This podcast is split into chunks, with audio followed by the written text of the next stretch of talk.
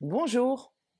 Alors, dans un des podcasts précédents, on a parlé des pensées, on a parlé de leur importance, dans ce sens que ce sont elles qui conduisent notre vie. Donc, malheureusement, pas mal d'entre nous sommes sous l'influence de pensées qui ne nous permettent pas de bien fonctionner et donc elles sont un frein à l'accès à notre bonheur.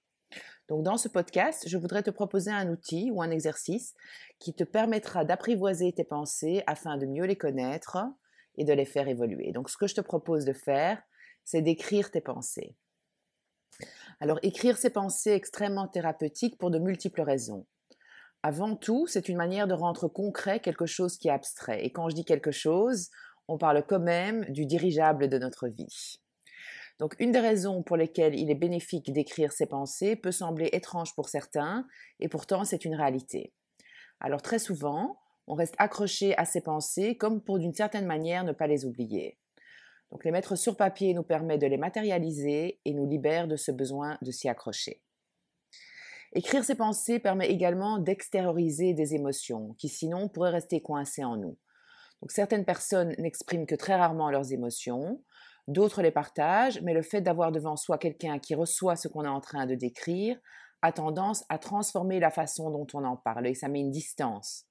Donc la manière dont on exprime nos émotions à nous-mêmes et à l'autre ce n'est pas la même chose. Principalement, la raison pour laquelle écrire ses pensées est thérapeutique, c'est parce que cela nous permet de les relire lorsqu'on est sorti de l'émotion propre ou de la crise. Et donc, ça permet une extraordinaire connaissance de soi.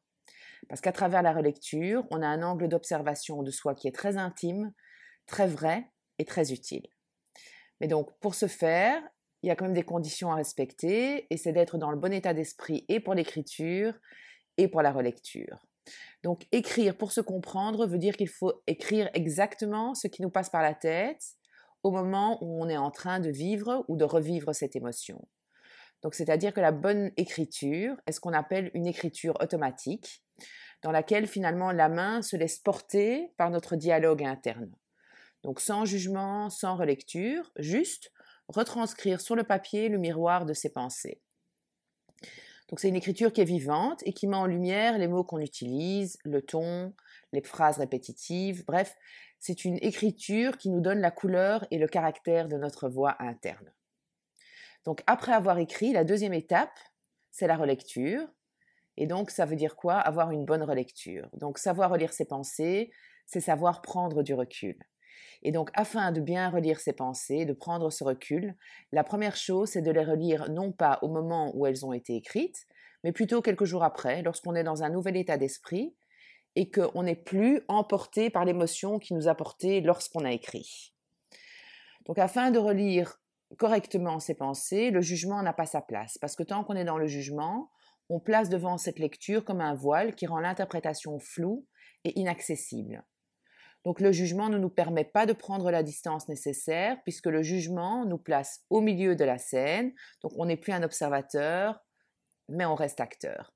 Donc pour ne pas juger, il faut se détacher de l'implication émotionnelle qui vient avec la pensée et il est essentiel donc de se rappeler que ces pensées ne sont pas le reflet de nous-mêmes, mais si déjà elles sont le reflet de notre histoire. Et si tu ne comprends pas ce que je dis, je t'invite à écouter le podcast sur les pensées et je te mettrai le lien dans les commentaires. Donc en fait, ce qui se passe, c'est qu'en faisant cet exercice à répétition, tu vas petit à petit avoir accès à la programmation de ton ordinateur interne et cela te permettra de mieux te connaître, d'observer ton système de valeurs et d'être mieux à l'écoute de toi-même. Donc voilà, j'espère t'avoir donné des pistes ici pour mieux te comprendre et te permettre d'avancer. Et je te rappelle que ces rendez-vous sont inspirés sur les questions qui me sont posées. Donc si tu as des questions, n'hésite surtout pas à me les envoyer.